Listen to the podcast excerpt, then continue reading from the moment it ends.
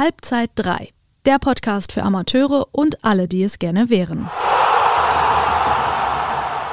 Gute und herzlich willkommen zur 28. Ausgabe des FUPA Podcasts Halbzeit 3. Mein Name ist Benedikt Palm und mit mir geht es heute um einen Job bzw. ein Metier im Fußball, über das man als außenstehende Person eigentlich gar nicht so viel weiß, das in der Öffentlichkeit aber oft ziemlich schlecht wegkommt. Die Rede ist von der Tätigkeit des Spielerberaters. Man hört immer von hohen Provisionen, die Berater für sich bei Transferdeals aushandeln.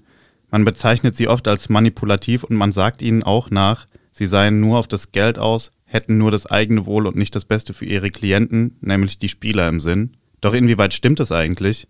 Unser heutiger Gast, der kann uns diese Frage und noch mehr beantworten, denn er ist Spielerberater bzw. Player Agent bei Sieger Sports und zusätzlich Head of Scouting bei Skylar Talent, einer der renommierten Beratungsagenturen Deutschlands. Herzlich willkommen, Sebastian Geider. Hallo Bene. Sebastian, bevor wir jetzt richtig reinstarten, erstmal eine Frage an dich. Aktuell ist kein Transferfenster geöffnet. Jetzt dürfte es doch eigentlich ganz entspannt sein, oder? Also kein Deal in der letzten Minute und die Sommertransferphase, die ist auch erst in drei Monaten. Hast du jetzt eigentlich frei? Berechtigte Frage. Ähm, nein, frei habe ich nicht. Ich kann es einfach mal so sagen. Wir bereiten Transfers jetzt schon vor für den Sommer. Denn du kannst es dir vergleichsweise vorstellen, wenn du wirklich zu Hause Besuch bekommen solltest, fängst du ja auch nicht erst an zu kochen, wenn der Besuch schon vor der Tür steht, sondern das wird alles vorher natürlich vorbereitet. Ähm, die Transfers werden dann vielleicht im Mai, Juni verkündet, aber das läuft jetzt alles schon im Hintergrund. Das war natürlich auch nur ein kleiner Scherz von mir. Ich kann mir vorstellen, dass auch diese Zwischenzeit eine sehr intensive Zeit ist. Aber darauf kommen wir gleich noch zu sprechen. Erstmal würde ich dich gerne unserer Community vorstellen und habe deswegen auch ein kleines Fragen-Quickfire vorbereitet. Und ich würde direkt anfangen. Bist du bereit? Sehr gerne. Los geht's. Wie alt bist du? 37. Und wann bist du in die Welt des Scoutings und des Beratens so eingetaucht? Es werden jetzt im September zehn Jahre sein. Was hast du davor gemacht? Fußball gespielt, studiert, Fußball gespielt. Wo hast du gekickt? Bei welchem Verein? Klein angefangen hier in der Region beim SV Wiesbaden, dann aus der siebten Liga in die dritte Liga zu Mainz 05 zu den Amateuren gewechselt. War ein Riesensprung. Ähm, Kleinkarben war dann so eine Station, die, die die meine Karriere in Anführungsstrichen beeinflusst hat. Von da aus zu Waldhof Mannheim, Wien Wiesbaden. Ja, und dann das Ganze ausklingen lassen, neben dem Studium mit, mit meinen Jungs, mit meinen Kumpels. Bedeutet, du bist im bezahlten Fußball angekommen? Ja, kurzzeitig gewesen, ja. Hattest du dann selbst eigentlich einen Berater? Nein, äh, die Berater, glaube ich, haben damals überwiegend die Bundesliga- und Zweitligaspieler vertreten. Ich habe meine Verträge selbst ausgehandelt. Und weshalb hast du dann damit aufgehört? Mit dem Fußballspielen? Genau. Ja, es kommt irgendwann mal ein Punkt im Leben, an dem man sagt, okay, schaffe ich es oder schaffe ich es nicht. Ich war 27, ich hatte lose Angebote aus Neuseeland und sonst woher. Und dann war es wirklich die Frage, okay, was willst du in deiner Zukunft erreichen, was willst du machen? Und dann habe ich äh, ganz normal mit dem BWL-Studium angefangen und habe gesagt, äh, ich setze jetzt erstmal auf die Karte Studium und plötzlich ging eine Tür auf und dann hieß es hier, willst du nicht äh, ins Fußballbusiness einsteigen, willst du nicht scouten? Ja, und so kam das eine zum anderen. War ein fließender Übergang. Wenn du damals deine Verträge schon selbst ausgehandelt hast, war das quasi der Grundstein für deine jetzige Tätigkeit? Ich glaube, ich war unterbezahlt. also hast du deinen Job damals noch nicht so gut gemacht? Ja, mir ging es um den Fußball. Also das war definitiv, oder das war definitiv mein Ansporn, gut zu spielen, an Leuten zu zeigen, dass ich gut bin. Und sicherlich hätte ich jetzt den einen oder anderen Vertrag anders ausgehandelt. Ja. Okay. Wie viele Klienten betreust du derzeit? Momentan sind zehn plus äh, sieben bei Skylar Talent. Bedeutet alle gleichzeitig? Ja. Und wer ist der namhafteste? Was ist der namhafteste? Also ich bin in einige Prozesse involviert. Also wir haben Sean Weismann, der für Real Valladolid spielt. In, mhm. Letztes Jahr noch in der La Liga. Marcel Wenig ist jetzt von, von Bayern München zu, ähm, zu Eintracht Frankfurt gewechselt als 17-Jähriger in die Bundesliga. Und Joel Abuhana, der bei Legia Warschau spielt, den ich seit seinem 14. Lebensjahr betreue. Der ist 23, also sind jetzt vielleicht für die Zuhörer nicht so die bekannten Leute, aber ich bin auch noch nicht auf der Stufe von Mino Raiola oder Jorge Mendes. Von daher. Ja, Abu. Hanna, ehemaliger Kaiserslautern-Spieler, den kennt man. Sehr gut, Bene. Sehr gut, das war's auch schon. Und wir hören gleich den Anpfiff zur ersten Halbzeit. Ich freue mich. Wir haben den Anpfiff zur ersten Halbzeit gehört. Und in dieser soll es generell um den Beruf des Scouts, aber auch des Beraters gehen. Sebastian, du bist glücklicherweise beides, Spielerberater und Scout. Unter einem Scout können sich die meisten vermutlich was vorstellen, beziehungsweise ein bisschen mehr als unter der Tätigkeit des Beraters. Ganz grob gesagt, du suchst nach Talenten für die Agentur, richtig? Genau. Das ist so die Hauptaufgabe. Bei der Beratertätigkeit, ich glaube, da bestehen ein paar mehr Fragezeichen. Der Job geht über das eigentliche Beraten doch weit hinaus, oder? Ja, definitiv, definitiv. Du siehst, ich schmunzel. Als Berater hat man wirklich alle Aufgaben zu erledigen. Es ist nicht so, dass jeder Tag dem anderen ähnelt. Es ist, jeder Tag ist anders. Die Spieler rufen an und äh, haben Probleme, die geregelt werden müssen, sei es mit Vereinen, sei es eigene Probleme. Man muss Kontakte halten zu, zu NLZs, wenn man in dem Bereich tätig ist, zu Sportdirektoren, zu anderen Scouts. Man muss ständig netzwerken und natürlich dann auch Klienten gewinnen. Und du bist für zwei Beratungsfirmen tätig, einmal für Skylar Talent und einmal bei deiner eigenen Siegersports. Wie bekommt man das unter einen Hut? Ja, es ist relativ simpel, weil äh, Siegersports damals wirklich daraus entstanden ist, dass ich bei einer anderen großen Agentur war und mein Mentor mich damals mitgenommen hat, aber das, das nicht ganz so gut lief. Dementsprechend habe ich gesagt, ich stelle das ganze Ding auf meine eigenen Beine. Und Siegersports vertritt Klienten überwiegend, die im Bereich NLZ, Regionalliga plus angesiedelt sind. Und Skylar Talent ist natürlich, wenn du dir das mit einem Supermarktregal vorstellst, ist Skylar Talent schon auf dem Weg ins oberste Regal und Siegersports ist jetzt erstmal so im mittleren Regal. Aber herrschen Ambitionen, das dann auch irgendwie aufs nächste Regal zu hieven? Die Ambitionen sollten bei den Spielern herrschen. Letzten Endes ist es so, dass äh, ich abhängig bin von der Qualität der Spieler, von der Leistung der Spieler. Und ich halte es da auch mit vielen Trainern, die sagen, ich wehre mich nicht gegen Leistung. Wenn ein Spieler natürlich durchpischt und in der Bundesliga ankommt, super. Und ansonsten versuche ich denen natürlich dort zu helfen, wo sie gerade angesiedelt sind und natürlich auch dort zu helfen, sodass sie den nächsten Step gehen können. In welchem Alter beginnst du eigentlich Spieler unter Vertrag zu nehmen? Wie läuft die Auswahl der Spieler auch generell ab? Ja, müssen wir, glaube ich, wieder zurück ins Scouting springen. Das Scouting ist relativ, ich sag mal, jung geworden. Früher war es tatsächlich so, dass, dass 14-Jährige gescoutet werden, weil dann die Angst ist oder herrscht, dass die Jungs dann schon Berater haben und sich dann vielleicht nicht mehr für einen selbst entscheiden können. Aber ich halte es für realistisch, Jungs ab 16 Jahren zu scouten. Dementsprechend kann man dann auch schon Tendenzen erkennen und kann auch sagen, okay, das könnte ein potenzieller Bundesligaspieler sein. Alles andere ist ein Blick in die Glaskugel. Also wer mir sagen kann, dass er bei einem 13-Jährigen sieht, dass der definitiv Bundesligaspieler wird, okay, Chapeau. Ich kann es nicht, ich kann es nicht. Natürlich sieht man die talentierten Jungs, aber dann muss man auch wieder unterscheiden. Kleinfeld, Großfeld, welche Position spielt der Junge überhaupt? Und um jetzt auf deine Frage zurückzukommen, ja, 16, 17 ist ein gutes Alter, um Spieler dann auch wirklich in Anführungsstrichen unter Vertrag zu nehmen. Du hast jetzt gerade Eigenschaften von Spielern aufgezählt, die in dein Portfolio passen müssen, die in dein Profil passen müssen, dass du diese Spieler anfragst. Ist aber auch der umgekehrte Fall schon vorgekommen, dass Spieler gezielt auf dich zukommen? Ja, definitiv. Also gute Arbeit spricht sich, glaube ich, rum. Es wird jeder angefragt, sobald er gute Arbeit leistet. Ich glaube, das ist in, in vielen Jobs so. Deswegen gibt es auch die Headhunter und Co. Und bei uns ist das natürlich genauso. Letzten Endes ist es, glaube ich, bei manchen Spielern, es gibt Berateranfragen ähm, aus tieferen Ligen, die dann vielleicht nicht so viel Sinn machen. Aber es gibt natürlich auch Spieler, die dann mit 18 nochmal einen Beraterwechsel tätigen und dann auch nochmal anfragen, ja. Ja, der Beraterwechsel, der kann vorkommen, aber im besten Falle bist du doch dann Berater bis zum Karriereende, oder? In der Regel schon. Also wenn ich alles richtig mache oder sehr, sehr vieles richtig mache, dann könnte es der Regelfall sein. Wobei viele Berater nehmen dann Jungs mit, mit 14 unter ihre Fittiche. Ich sage bewusst nicht unter Vertrag und denken, okay, die können dann den Spieler wie ein Tamagotchi in Safe stellen und dann kommen sie mit 18 und sagen, okay, hier unterschreiben wir den Vertrag ja, ich glaube, dann, dann ist es normal, dass dann der Spieler oder überwiegend das Elternhaus dann nach einem anderen Berater schaut. Aber wenn ich gute Arbeit leiste, dann sollte es der Regelfall sein, dass man den Spieler von Anfang an bis zum Ende begleitet. Sei denn, es gibt dann vielleicht auch mal wie in einer normalen Beziehung unterschiedliche Interessen oder sonstiges. Wenn das so lange andauert, diese Beziehung, dann ist es doch irgendwann nicht mehr möglich, nur eine geschäftliche Beziehung zu führen. Oder das wird irgendwann zur freundschaftlichen Basis oder das wird irgendwann zur Freundschaft. Ja, definitiv. Definitiv. Also ich glaube, da gibt es etliche Spieler, die das, die das auch zeigen. Sehe Toni Kroos mit, mit Volker Struth. Das ist dann auch schon, glaube ich, sehr, sehr eng. Ähm, natürlich, wenn es dann so lange andauert, dann kennt man ja auch die, die Ideen des Spielers. Man, man kann seine eigenen Ideen äh, kommunizieren, ohne dass man Angst hat, dass der Spieler wegläuft. Also ich glaube, dass das absolute Stichwort in dem Fall ist dann Loyalität und Loyalität dann beidseitig.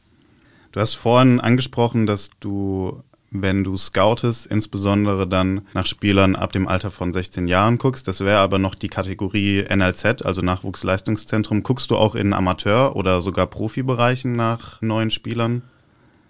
Ja, äh, in Amateurbereichen eher weniger, weil es einfach der normale Ablauf ist. Das Scouting-Geflecht oder das Scouting-Netz der Vereine ist so engmaschig geworden.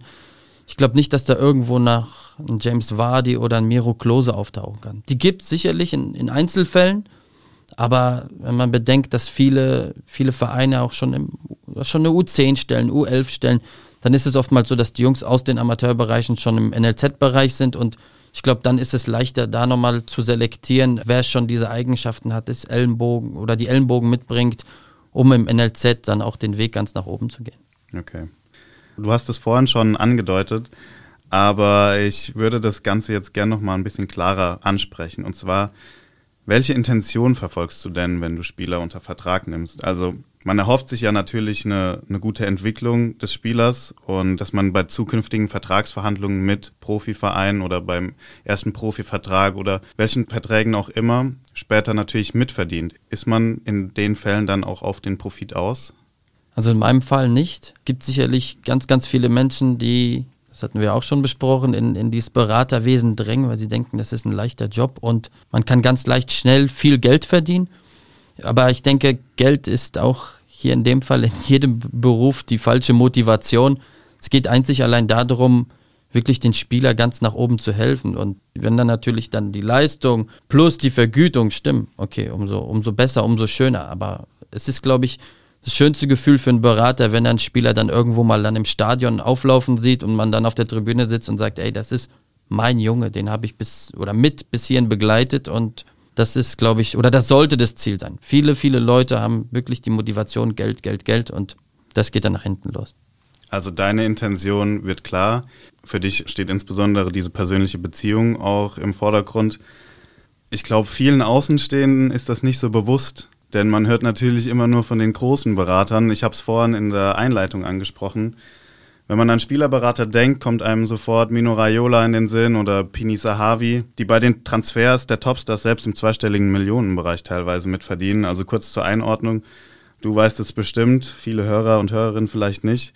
Mino Raiola hat laut Spiegel bei dem Paul Pogba-Deal damals von Juve zu Man United, der insgesamt ein Volumen von 105 Millionen hatte, selbst anscheinend 49 Millionen mitverdient. Das trägt natürlich alles zu diesem schlechten Image bei, aber inwieweit ist das denn gerechtfertigt? Spiegeln solche Summen einfach die Geldgier dieser Berater wieder oder sind diese sogar gerechtfertigt? Gute Frage. Ich glaube, wir Menschen schielen einfach immer zu sehr auf die Spitze des Eisberges. Also es schaut jeder nach Mino Raiola, nach Jorge Mendes, nach den Volker Strutz, Roger Wittmanns. Aber es gibt auch Berater, die in der zweiten Liga tätig sind. Es gibt auch Berater, die in der dritten Liga tätig sind. Es gibt auch Berater, die Netzwerke zu Regionalligisten halten. Also da zähle ich mich ja auch dazu. Und es ist definitiv nicht so, dass wir irgendwo eine Finca auf Mallorca haben oder sonst wo. Und genauso ist es auch bei den Spielern.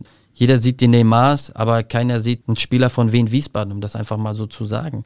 Viele denken, dass auch ein Spieler von Wien Wiesbaden nach der Karriere ausgesorgt hat, aber die Jungs halten erstmal vielleicht wenn es gut läuft, 15 Jahre die Knochen hin, vielleicht mal 10 Jahre. Natürlich verdienen die da auch normales Geld. Aber es ist nicht so, dass sie nach der Karriere nichts machen können. Und um da jetzt nochmal drauf zurückzukommen, auf die Raiolas und Co. Es ist kein einfacher Job. Der, der Markt bestimmt den Preis und wenn die Vereine fähig sind oder dem Ganzen zustimmen, dann hat es sicherlich auch seine Berechtigung. In solchen Fällen spricht man ja meistens nicht von Spielerberatern, sondern von Vermittlern. Quasi nochmal eine eigene Sparte, bei der diejenigen dann einfach nur für diese Transferdeals angeheuert werden, richtig? Ja, es, es, es gibt die Vermittler. Es gibt Vermittler, die einen sehr, sehr engen Draht haben zu Vereinen, die dann natürlich auch den Berater kontaktieren in dem Sinne. Ich glaube nicht, dass das bei Mino Raiola der Fall sein muss. Aber es ist sicherlich bei, bei Beratern, die eventuell ihren ersten Transfer nach England machen, dass dann vielleicht, um ein Beispiel zu nennen, die Tottenham Hotspurs jemanden anheuern, der dann den Berater hier in Deutschland kontaktiert und dann den Wechsel mit vorantreibt. Das gibt es. Das nennt sich auch Intermediary in dem Sinne. Ist vielleicht der, ich sag mal, der leichtere Beruf, weil man dem Spieler wirklich nicht alles abnehmen muss. Man muss sich nicht um, um alles kümmern, sondern man macht wirklich den Transfer. Gleichzeitig ist es aber auch bei einem Intermediary so, dass diese Leute sehr, sehr viel auf Geld aus sind, weil die dann nicht eben diesen Karriereplan sehen des Spielers. Aber ansonsten, ja, Spielerberater gleich Spielervermittler, ja, kann auch sein, weil wenn man nicht genügend eigene Spieler hat, wird man vielleicht auch von anderen Beratern kontaktiert. Oder es kommen Vereine auf einen zu und sagen, hier, du hast so einen guten Draht, in das und das Land kannst du nicht uns helfen, da den Spieler rüberzubringen. Und wir hatten es vorhin schon von den Provisionen. Ich würde da jetzt nochmal gerne genauer drauf eingehen. Und zwar, wie läuft das denn mit den Provisionen eigentlich ab? Ist das immer anteilig der Transfersumme? Wird das individuell verhandelt? Wie sieht das aus? Ich glaube, das ist so ein, so, ein, so ein Irrtum, der bei vielen so im Kopf hängen bleibt, dass man, was weiß ich, wenn ein Spieler für 40 Millionen wechselt, dass man da jetzt die, die große Summe von bekommt. In der Regel kriegt der Berater seine Provision vom Verein und dann ist das meistens um das jetzt mal leichter rechnen zu können, ja, 8 bis 10 Prozent des Jahresbruttoumsatzes äh, des Spielers. Sind solche Deals dann die einzige Einnahmequelle, die ein Berater hat, oder hast du jeden Monat ein festes Gehalt? Genau das ist es, was, was die Leute auch immer denken. Also es ist definitiv nicht so, dass man dann einen monatlichen Gehalt hat. Es gibt dann meistens zwei, zwei Auszahlungsdaten äh, und das ist dann nach der ersten Transferphase, also oftmals äh, im September, wenn man dann seine Rechnung schreibt, um dann das Geld einzusammeln und dann oftmals auch nach der zweiten Transferphase, dann beginnend im Februar. Okay. Ich habe noch eine abschließende Frage an dich, dann ist die erste Halbzeit auch schon rum. Was war denn der teuerste Deal, für den du bisher zuständig warst?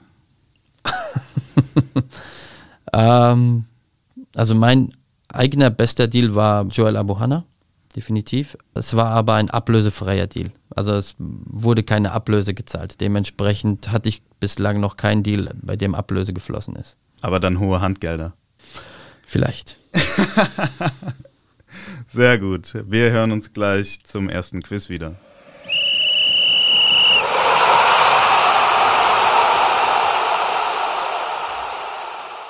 Wir haben den Pfiff gehört. Jetzt warten elf Fragen auf dich. Es sind entweder oder Fragen und du darfst dich logischerweise nur für eine entscheiden. Bist du bereit? Los geht's. Eher einen professionellen beruflichen Umgang mit den Spielern oder lieber einen engen freundschaftlichen Kontakt? Eng freundschaftlich. Bart tragen oder glatt rasiert? Bart. Sommer- oder Wintertransferphase? Sommer. Lieber im Anzug oder in legerer Kleidung unterwegs sein? Leger. Fußball spielen oder Fußball schauen? Spielen. Während einer Transferphase lieber auf das Handy oder auf das Auto verzichten? Auto. Verhandlungen lieber face-to-face -face oder via Telefon, Skype oder ähnliches führen? Face-to-face. -face. Die Autofahrten zum Abschalten oder für Telefonate nutzen? Telefonate nutzen. Lieber im Nachwuchs oder im Erwachsenenbereich scouten? Erwachsenenbereich. Urlaub in den Bergen oder am Meer? Am Meer. So, und jetzt die alles entscheidende Frage. Lieber scouten oder lieber beraten? Beraten. Sehr gut, das war's schon. Sehr souverän. Danke. So, ihr habt's gehört, die zweite Halbzeit startet. Hier soll's um die Transferphasen und insbesondere die Verhandlungen im Detail gehen. Und Sebastian, wir haben es vorhin angesprochen, die Wintertransferphase, die ist abgeschlossen. Die Sommertransferphase ist in erst zwei, drei Monaten circa. Wie du schon gesagt hast, du bist mitten in Gesprächen. Hattest du da überhaupt Zeit, dich zu erholen jetzt nach der letzten Transferphase? Die war doch bestimmt stressig. Es war tatsächlich so, dass ich Zeit hatte, mich zu erholen. Ich hatte in der Wintertransferphase weniger zu tun. Nicht wenig, aber weniger zu tun und so war ich auch eine Woche im Urlaub, ja. Sehr gut, das ist wichtig. Du meintest gerade beim Elfmeter, dass dir die Sommertransferphase lieber ist. Aber wieso? Weil die Vorbereitung einfach länger geht. Es ist oftmals so, dass im Wintertransferfenster wirklich Spieler gesucht werden, die sofort helfen, die sofort eine Mannschaft weiterbringen. Und oftmals ist es so, dass die Spieler, die man selbst äh, betreut, unter Vertrag stehen und äh, die Spieler wechseln dann oftmals auch nur, wenn sie unzufrieden sind oder haben das Verlangen nach einem Wechsel. Ähm, Wintertransfers sind wirklich punktuell und die Vereine wissen ganz genau, was sie wollen, wen sie wollen.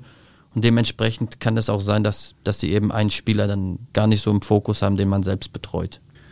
Bedeutet, du musst bei der Wintertransferphase sehr, sehr schnell auf Anfragen reagieren können. Wie machst du das? Wie bereitest du dich darauf vor oder kann man sich da überhaupt darauf vorbereiten? Ja, um, um vielleicht darauf zurückzukommen, also vor der Transferphase ist nach der Transferphase und umgekehrt. Ja. Es ist so, man ist ja ständig am Fußball gucken, man schaut sich die Spiele an, man sieht, äh, welche Bedürfnisse die Vereine haben. Natürlich telefoniert man viel, man, man netzwerkt wirklich viel. Das ist das A und O in dem Business. Man spricht viel mit Kaderplanern, Chefscouts, egal wie sie jetzt alle heutzutage heißen. Und dementsprechend ist es tatsächlich so, dass, dass man die Needs dann kennt und dann natürlich aber auch schaut, okay, habe ich überhaupt einen Spieler, der jetzt wechseln sollte? Man, man darf keinen Wechsel irgendwo übers Knie brechen, erzwingen und sagen, wir machen das. Es sei denn, man verbessert den Spieler. Aber oftmals ist es tatsächlich so, dass man gar keinen Spieler hat, um dem Verein weiterzuhelfen. Dann kommen wieder diese ganzen Vermittlergeschichten, die du auch vorhin angesprochen hast, diese Intermediary-Sachen, wo man dann vielleicht überlegt, okay, der Berater hat mich noch kontaktiert, der hat den und den Spieler Vielleicht können wir den vorschlagen und dann muss der Verein natürlich schauen, was er im Winter tun kann. Du hast das Netzwerk angesprochen. Du sprichst davon, dass es sehr umfangreich ist. Also du musst viele Leute kennen. Das dauert ja bestimmt seine Zeit, bis man das aufgebaut hat. Wie fängt man da am besten an? Ja, aller Anfang ist natürlich schwer. Es, es fing bei mir durch, durch das Scouten an. Ich war im Rhein-Main-Gebiet unterwegs und dann ist es so, dass man nach und nach auch öfter gesehen wird. Dann wird man angesprochen oder man spricht selbst die Leute an. Und so fängt es an über Mainz 05, Eintracht Frankfurt, Darmstadt 98, Wien Wiesbaden. Dann weitet sich das Ganze ein bisschen aus und man lernt dann gewisse Leute kennen und dementsprechend äh, bringen diese Leute dann auch natürlich dann den Kontakt zu jemandem anderen. Und du weißt es selbst, umso besser die Spieler sind, umso mehr wird man vielleicht auch selbst angesprochen und dementsprechend entsteht das Netzwerk. Aber das braucht Jahre und dementsprechend kann ich immer wieder nur schmunzeln, wenn wirklich jeder Nachbar Berater werden will und sagt, hier, das mache ich im Vorbeigehen, weil es nimmt echt viel Zeit in Anspruch und viele scheitern dann halt nach einem Jahr, wenn sie eben nicht netzwerken können, wenn sie keine, sag mal, Vertriebler sind und ähm, dementsprechend, ja, läuft es dann so ab. Du sagst, es nimmt viel Zeit in Anspruch. Wie sieht denn so dein Tag oder deine Woche aus? Ähm, du siehst, ich muss überlegen, weil, weil es kein Tag, kein Tag dem anderen gleicht. Also es gibt es tatsächlich nicht, dass, dass ich sagen kann, montags stehe ich jetzt um 7 Uhr auf oder um 6.30 Uhr, fange dann um 8 Uhr an zu callen und dann mache ich eine Videoanalyse und das gibt's nicht. Also die Tage sind voller Überraschungen. Ich bin mir sicher, dass, dass kein Mensch oder, oder viele Menschen in anderen Jobs nicht diese Auf- und Abs haben, aber es ist tatsächlich so, wenn man denkt, okay, der Tag läuft ruhig, dann meldet sich vielleicht doch ein Spieler um 10 Uhr und sagt, hier, der Trainer hat mich nicht aufgestellt, dann muss man vielleicht den Kontakt direkt zum Spieler suchen, sich auch mit dem mal hinsetzen. Dann gibt es natürlich auch Vereine, die anrufen und dann äh, den, den Need nennen, den sie haben. Und dann gibt es natürlich wiederum einen Spieler, der, was weiß ich, um das jetzt mal überspitzt zu sagen, Probleme mit seiner Freundin hat. Dann muss man vielleicht auch hier nochmal schlichten oder sonstiges. Also kein Tag gleich dem anderen und umso mehr es Richtung Wochenende geht, umso mehr geht es natürlich dann auch um Spiele schauen, um dann natürlich auch zu wissen, okay, was passiert eben in den Stadien, in den Vereinen und ähm, das ist so, glaube ich, der Ablauf, den man so am besten beschreiben kann, ja.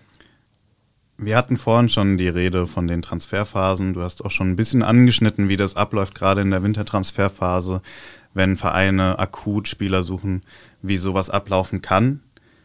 Aber nimm uns mal mit und berichte mal ein bisschen über den Prozess, insofern du das kannst. Angefangen vom Wunsch eines Spielers, eventuell den Verein zu wechseln oder von der Anfrage eines anderen Vereins bis hin zum letztendlichen Transferabschluss. Ja, mache ich, mach ich sehr, sehr gerne, kann ich auch. Ähm, lassen wir einfach mal eine Saison beginnen im, im August. Die Saison beginnt, viele Vereine haben ihre ersten Planungen abgeschlossen. Die ersten Spiele laufen an und plötzlich verletzt sich ein Spieler. Dann gibt es die Phase von August bis Oktober. Spieler bringen nicht die Leistung. Es wurden vielleicht die falschen Spieler verpflichtet. Es kommt ein neuer Trainer, setzt nicht mehr auf einen Spieler. Und so beginnen natürlich auch meine Planung, aber vorerst natürlich auch die Planung der Vereine. Dann geht es Richtung Wintertransferfenster. Viele Vereine sind dann wirklich, ähm, die vielleicht um Abstieg spielen, die dann merken, okay, wir haben nicht so viel richtig gemacht, wir müssen das Ganze nochmal korrigieren. Und die fangen dann natürlich auch schon im Oktober an zu überlegen, okay, wir haben da jetzt jemand als Linksverteidiger, der hat jetzt einen Kreuzbandriss, wir müssen im Winter was tun. Und dementsprechend kommunizieren die das natürlich, weil wir auch sehr, sehr viel telefonieren. Ja, und dann plant man halt Wintertransfers. Und so ist es, dass, dass die Vereine natürlich dann auch ihre Ideen haben, ihre Wünsche haben.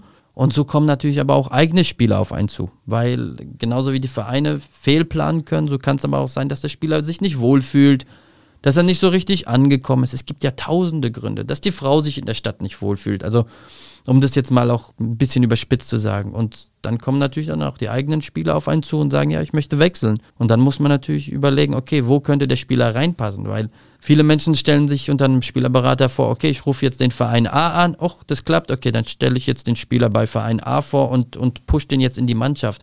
Das ist, glaube ich, so ein Hirngespinst, das viele Leute von Beratern haben. Also wir nennen es Karriereplanung. Das bedeutet auch, dass wir die Vereine analysieren Dementsprechend muss ich gucken, was habe ich denn für einen Spieler? Ist das wirklich ein Spieler, der zum FC Liverpool passt, weil er eben das Tempo mitbringt, weil er hoch verteidigen kann? Oder ist es ein Spieler, der eben vielleicht nicht übers Tempo kommt, wie ein Marcello, der über die Technik kommt? Dementsprechend bräuchten wir einen Verein, der vielleicht balldominant spielt. Und ja, so machen wir unsere Hausaufgaben und dann geht es Richtung Wintertransfer. Und dann kommen noch die Verhandlungen dazu. Aber auf die können wir gerne gleich zu sprechen kommen. Die kannst du dir gerne noch aufheben. Da bin ich auch sehr gespannt drauf. Aber erstmal die Frage, wer entscheidet eigentlich darüber, zu welchem Verein ein Spieler im Endeffekt wechselt? Also liegt die Entscheidung ganz allein beim Spieler oder haben die Berater da noch ein Wörtchen mitzureden oder sogar der abgebende Verein? Wie sieht es aus?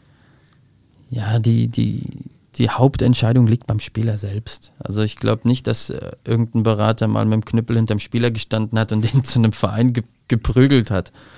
Das ist es nicht. Natürlich entscheidet der Spieler, natürlich entscheidet aber auch der Markt, um das mal so zu sagen. Du hast, um da jetzt nochmal drauf zurückzukommen, nach dem Wintertransferfenster die Vereine, die dann Richtung Sommertransferfenster schielen, oftmals dann natürlich ähm, drei Tage nach Beenden des Wintertransferfensters ähm, und wenn die ersten Scouts mal durchgeschnauft haben oder die Analysten, ist es so, dass schon das Sommertransferfenster geplant wird und dementsprechend werden dann auch die Spieler kontaktiert oder die Berater kontaktiert. Das ist so eigentlich der übliche Weg. Und da sagt kein Berater zu dem Spieler, da musst du hin und da, das ist deine einzige Chance, sondern wer wirklich gut arbeitet und auch strukturiert arbeitet, der, der schafft seinem Klienten, seinem Spieler Angebote oder Möglichkeiten und dann wird natürlich auch überlegt, okay, welche Option könnte am besten zum Spieler passen. Es gibt nicht die Option, die, die super passt, weil es kommen dann auch oftmals die Fragen der Spieler oder auch mittlerweile auch die Eltern, je nachdem wie alt die Spieler sind. Ja, ist es denn die richtige Entscheidung? Also das kann ich oder will ich nie beantworten, weil ich sage, es kann, aber es muss nicht. Letzten Endes liegt es an der Leistung des Spielers. Also ich sage den Jungs immer, es gibt keine richtige oder falsche Entscheidung, aber sieh zu, dass du diese Entscheidung richtig machst. Sofern deine Spieler aktuell im letzten Vertragsjahr stehen, dürfen du und die Spieler selbst ja jetzt in die Vertragsverhandlungen starten, beziehungsweise seit Januar. Welche Unterschiede gibt es denn bei Verhandlungen zwischen ablösefreien Deals und bei Transfers, bei denen eine Ablöse generiert wird? Ich glaube, das Handgeld spielt bei dir eine Rolle. Ähm, du schmunzelst. Ähm, Möglich? Ja, also es ist, bei ablösefreien Spielern ist, glaube ich, der Markt größer. Weil viele Vereine sich äh, sagen, okay, wir müssen keine Ablöse zahlen. Und dementsprechend ist das Gesamtpackage vielleicht günstiger, aber auch spannender. Ähm, das jetzt gänzlich so zu verallgemeinern, das geht nicht, weil am Ende des Tages liegt es natürlich wieder an der Leistung des Spielers. Bene, du weißt selbst, du kommst aus dem Fußball, es gibt etliche Spieler, die vielleicht keine gute Saison haben und am Ende der Saison ähm, ablösefrei sind. Und die finden keine Vereine. Dementsprechend sind sie auf ihre Berater angewiesen. Also es ist immer, wie ich es auch zu Beginn gesagt habe, es ist immer die Spitze des Eisberges, die wir sehen. Es, es geht nicht nur immer um das Geld, sondern es geht auch tatsächlich um die Spieler vielleicht in der dritten Liga, die dann 28 sind. Mittlerweile ist man mit 28 schon fast alt in dem Business. Wenn man dann keine gute Saison hatte, dann muss man wahrscheinlich eine Liga runtergehen. Und dementsprechend passt es natürlich auch nicht jedem Spieler oder es, es, es nagt dann auch am Selbstbewusstsein. Wie sehen denn solche Verhandlungen aber im Detail aus? Wie kann man sich denn sowas vorstellen? Also in meinem Kopf geht man zum möglichen aufnehmenden Verein, zum möglichen neuen Verein, setzt sich mit den Verantwortlichen an einen Tisch und verhandelt. Aber sieht das wirklich so aus? Wie muss man sich das vorstellen? Also es gibt, es gibt da ja, ich weiß nicht, ob es den Ablauf gibt, den man so benennen kann. Ich glaube, ich hatte schon mal einen Transfer, den habe ich in fünf Minuten gefühlt am Telefon ausgehandelt. Aber in der Regel sollte es so sein, dass der Spieler dann natürlich auch vor Ort ist, den Verein kennenlernt, den Trainer kennenlernt, den Sportdirektor kennenlernt, die Vision des Vereines hat oder das auch verinnerlichen kann. Und erst dann würde es Sinn machen, über Zahlen zu sprechen. Weil es bringt nichts, wenn ein Spieler, ich nenne es jetzt mal von Real Madrid, dann irgendwo bei einem kleineren Verein anheuern muss, geht dann dahin und sagt, oh, hier kann ich aber nicht mit meiner Familie leben. Und umgekehrt natürlich ist jeder Spieler, der von einem kleineren Verein kommt, und zu einem größeren geht natürlich erstmal von allem beeindruckt, aber muss dann gucken, okay, was brauche ich denn überhaupt für meine Familie? Brauche ich doch eher das ländliche? Brauche ich die Großstadt? Also es ist, du schmunzelst, aber es ist tatsächlich so. Ich habe diesen Winter mit, mit einem Spieler gesprochen und der sagte, ich habe einen Verein, das ist ein Großstadtverein, der mich verpflichten möchte, aber ich bin eher der ländliche Typ. Und das spielt auch immer eine Rolle. Also es ist wirklich so, man spricht mit den Vereinen und wenn man dann, glaube ich, so eine Sympathie entwickelt hat. Vor allem aber auch der Spieler. Und der Spieler sagt, hey, das kann ich mir vorstellen. Dann geht es in die Verhandlung und dann tauscht man Zahlen aus. Ja, man darf auch nicht vergessen, dass es sich im Endeffekt immer um Menschen handelt, ne? nicht nur um Spieler. Und da müssen dann halt alle Rahmenbedingungen passen. Definitiv. Also es ist, es ist wirklich so, dass die Beraterzunft einen schlechten Ruf hat, weil jeder nur diese Verhandlung sieht und wie du es auch zu Beginn erwähnt hast, jeder vielleicht die 49 Millionen von Mino Raiola sieht. Aber am Ende des Tages sieht keiner den Aufwand, den vielleicht ein Berater auch für einen Drittligaspieler betreibt. Ja, und das ist dann wirklich tatsächlich mit Vereinen telefonieren, sich austauschen, Verträge aushandeln und dann will der Spieler fünf Minuten vor Schluss doch nicht wechseln, weil er über einen anderen Berater ein anderes Angebot bekommen hat. Dann stehst du natürlich als Berater da und sagst, hm, wo ist dann jetzt mein Geld, meine Investition, die ich vorab getätigt habe, die aber nicht dann äh, irgendwo monetär ausgeglichen wird. Und das vergessen wirklich viele Spieler und da kann ich auch eine Lanze brechen für die Berater. Der Job ist bei weitem nicht so easy, wie, wie er nach außen dargestellt wird. Wenn bei einem Transfer dann wirklich alle Rahmenbedingungen passen und es um die Zahlen geht, wie du gesagt hast, wie muss man sich das vorstellen? Wird dann wie auf dem Bazar gefeilscht oder geht das ganz gesittet ab? Ja, es kommt immer drauf an. Es kommt immer drauf an, wie sehr will der Verein den Spieler? Ist er die A-Lösung? Ist er die C-Lösung? Ich glaube, das erkennt man schon allein an den Zahlen, welches Interesse der Verein an dem Spieler hat. Also es wird natürlich manchmal geschachert, manchmal gestritten, manchmal äh, läuft es aber auch ziemlich easy. Also es kommt immer drauf an.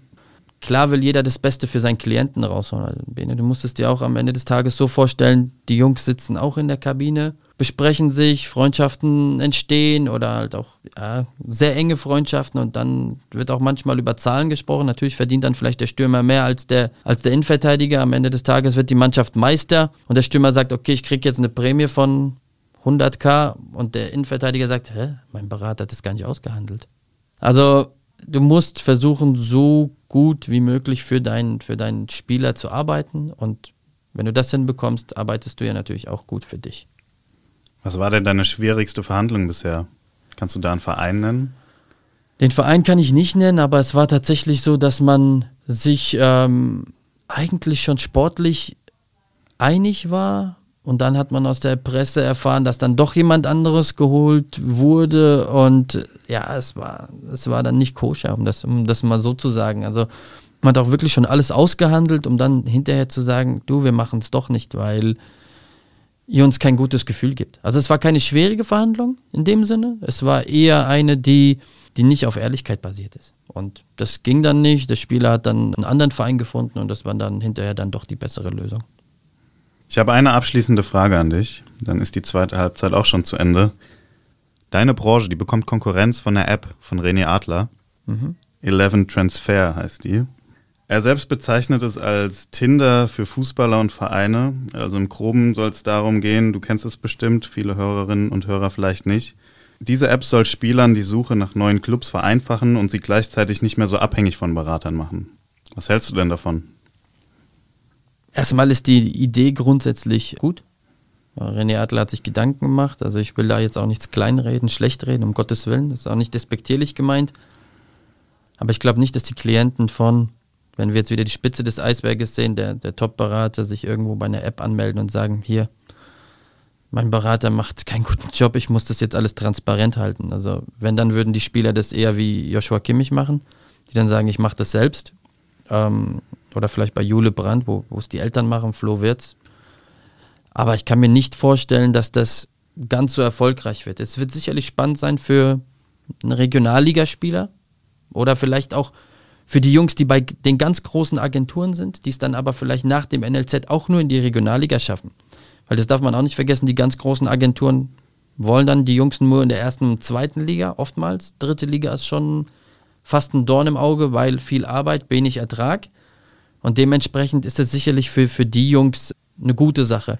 Ob und wie loyal dann die Spieler sind, ist dann natürlich auch eine andere Sache, weil ich kann mir auch vorstellen, dass dann Spieler sich dort anmelden, dann sagen, okay, plötzlich habe ich ein Angebot vom Verein XYZ aus der Regionalliga, aber mein Berater hat die letzten fünf Jahre sehr, sehr gut für mich gearbeitet. Komm, ich sage das dem Berater, der ruft dann an und dann geht der Transfer vielleicht doch an René Adler vorbei. Ich weiß es nicht. Also ich wünsche ihm viel Erfolg. Es ist definitiv ein guter Gedankengang. Ob und wie das umsetzbar ist, weiß ich nicht. Ähm, Kurz gesagt, keine Konkurrenz für dich. ja, Konkurrenz ist immer gut. Sehr gut. Wir hören uns gleich zum Buchstabenraten wieder. Sebastian, wir kommen zum Buchstabenraten, meinem Lieblingsspiel. Es ist ein Spiel auf Zeit. Du hast 120 Sekunden, um 26 Fragen zu beantworten. 26 Fragen gemäß der 26 Buchstaben im Alphabet. Wir beginnen mit A. Ich stelle eine Frage und die Antwort beginnt mit A. Ich nenne den Buchstaben auch immer vorher, damit du nicht verwirrt bist. Kleines Beispiel. Bei A wäre die Frage, was machen Spieler nach einer Partie ungern? Dann wäre die Antwort auslaufen. Ich stoppe die Zeit und wir starten. Okay. Wie lauten Vor- und Zunahme des Adidas-Gründers?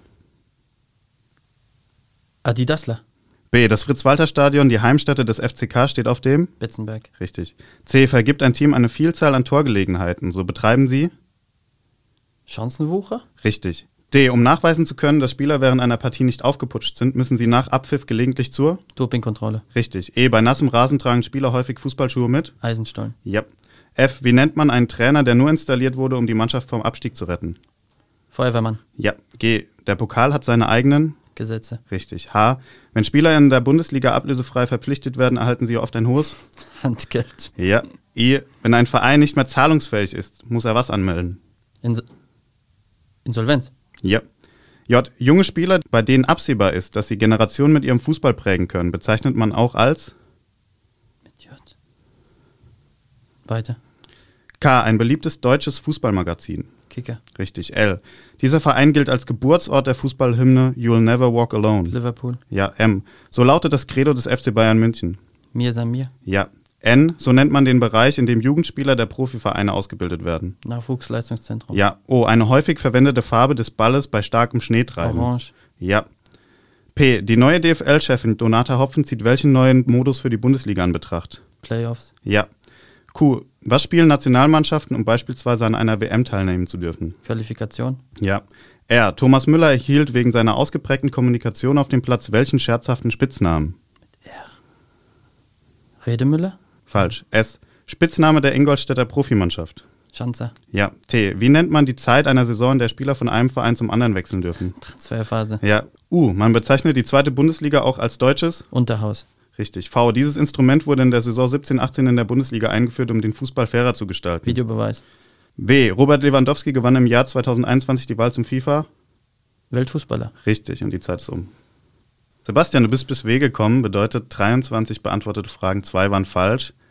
Das ist schon mal ein gutes Zeichen, denn du teilst dir jetzt den Platz 1 mit Linus Wimmer. Aber du willst bestimmt wissen, was die falschen Antworten waren, oder? definitiv, Ich glaube, die erste Antwort, die kam erst bei J. Junge Spieler, bei denen absehbar ist, dass sie Generationen mit ihrem Fußball prägen können, bezeichnet man auch als Jahrhunderttalent. Ah, okay. Davon haben wir nicht so viele in Deutschland, äh, deswegen. Und der Beste ist gerade verletzt. ja, Flo Wirtz, Ja. gute Besserung. Und er, Thomas Müller, erhielt wegen seiner ausgeprägten Kommunikation auf dem Platz welchen scherzhaften Spitznamen? Radio Müller. Radio Müller, okay. Noch nicht gehört? Nee, nee, nee, nee. Ich habe Ja. gegen ihn gespielt. Da hat er damals gar nicht geredet. War ein guter, aber geredet hat er damals gar nicht. Ja, während der Geisterspiele, als man dann auf einmal gehört hat, wer so auf dem Platz kommuniziert und wer nicht, ist er die ganze Zeit aufgefallen. Da hat er den Spitznamen bekommen durch die Medien. Nee, das kam bei mir nicht an. Aber liebe Grüße an Linus Wimmer. Und Linus sagt nicht, die Fragen waren leichter als bei dir. Ja, also ich glaube, oh, Ordner hättest du gewusst, oder? Nee, Security. ja. Sehr gut, das war's auch schon. Und wir hören uns gleich zur dritten Halbzeit wieder, meiner Lieblingshalbzeit. Danke dir, Bene.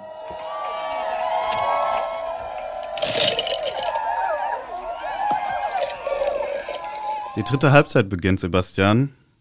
Ich habe es angekündigt. Es ist meine favorisierte Halbzeit. Es geht nämlich um Thekengespräche.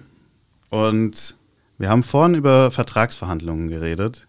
Jetzt bin ich aber mal gespannt. Du hast gesagt, manchmal am runden Tisch, manchmal über Telefon. Aber hast du auch schon Vertragsverhandlungen außerhalb der Geschäftsstellen gehabt? Vielleicht bei einem Glas Wein? Dadurch, dass ich äh, kein Alkohol trinke, nicht bei einem Glas Wein, aber sicherlich äh, bei anderen Getränken, ja. Aber auch wenn du keinen Alkohol trinkst, feiert man ja gelegentlich bestimmt mal abgeschlossene Deals. Ist dir da irgendwas in Erinnerung geblieben bisher, wo extremst über die Stränge geschlagen wurde, auch wenn du selbst vielleicht nicht involviert warst? Ah, bislang, bislang tatsächlich nicht. Das wird vielleicht langweilig klingen, aber es war noch nicht der Transfer dabei, in dem man wirklich so, so, so ausgelassen feiert. Das ging relativ bislang gediegen zu. Also knallen keine Shampooskorken? Nein, noch nicht. Kommt vielleicht noch. Du hattest vielleicht jetzt noch keine Deals, die du richtig gefeiert hast, aber du hast ganz am Anfang erzählt, dass du schon mal Spieler warst und eine relativ lange Karriere sogar hattest. Da gab es doch bestimmt einige Sachen, die du jetzt erzählen kannst. wir könnten sicherlich die dritte Halbzeit komplett nochmal ausfüllen mit der gleichen Zeit. ähm, ja, eine ganz lustige Anekdote oder die ich sehr lustig finde, ist, ähm, wir waren damals bei Waldhof Mannheim und wir waren echt eine Multikulti-Truppe.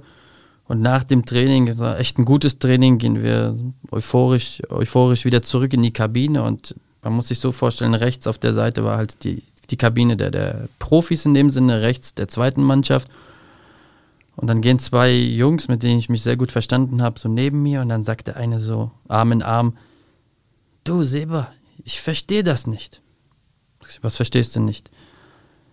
Warum können 20 Leute in diese Kabine gehen, auch mit dem Akzent, aber zu dritt geht nicht? Sag so, wie zu dritt geht nicht? Ja, da oben steht zu dritt verboten. Also er dachte, dass Dreiergruppen nicht in die Kabine gehen können aber Zweiergruppen oder einzeln darf man da eintreten, aber zu dritt natürlich nicht. Ähm, Überragende Story, das, okay. Das, das äh, schmieren ihn bis heute noch unter die Nase. Ja. Besser als die meisten Sauf-Stories, die ich bisher gehört habe. ja, von denen könnte ich dir auch einige erzählen. Aber ich habe auch Malle ohne Alkohol überstanden. Oha, okay, das ist aber eine Leistung. Definitiv. Sebastian, danke dir für diese schöne Story zum Abschluss. Aber wir sind jetzt am Ende unseres Podcasts angelangt. Und ich muss mich bei dir bedanken. Du hast heute wirklich sehr interessante Einblicke in eine Berufssparte geliefert, über die man ansonsten eigentlich nichts erfährt. Und dadurch konntest du, glaube ich, auch mit einigen Vorurteilen aufräumen und vor allem diesem schlechten Ruf des Spielerberaters ein bisschen entgegenwirken. Danke dir dafür. Bene, ich danke. Und abschließend kann ich tatsächlich nur sagen, wir sollten aufhören mit dem Schubladen denken. Jeder sollte irgendwo doch mit den Leuten sprechen, bevor er sie verurteilt. Und in dem Sinne hoffe ich, hoffe ich, dass ich da eine Lanze brechen konnte. Und es gibt nicht nur schlechte Berater, sondern auch gute Berater. Genauso wie es gute Podcaster gibt und schlechte Podcaster. Danke für den guten Podcast. Danke dir. Halbzeit 3 ist eine Produktion der VRM von Allgemeiner Zeitung, Wiesbadener Kurier, Echo Online und Mittelhessen.de. Redaktion und Produktion Benedikt Palm. Ihr erreicht uns per Mail an audio.vrm.de.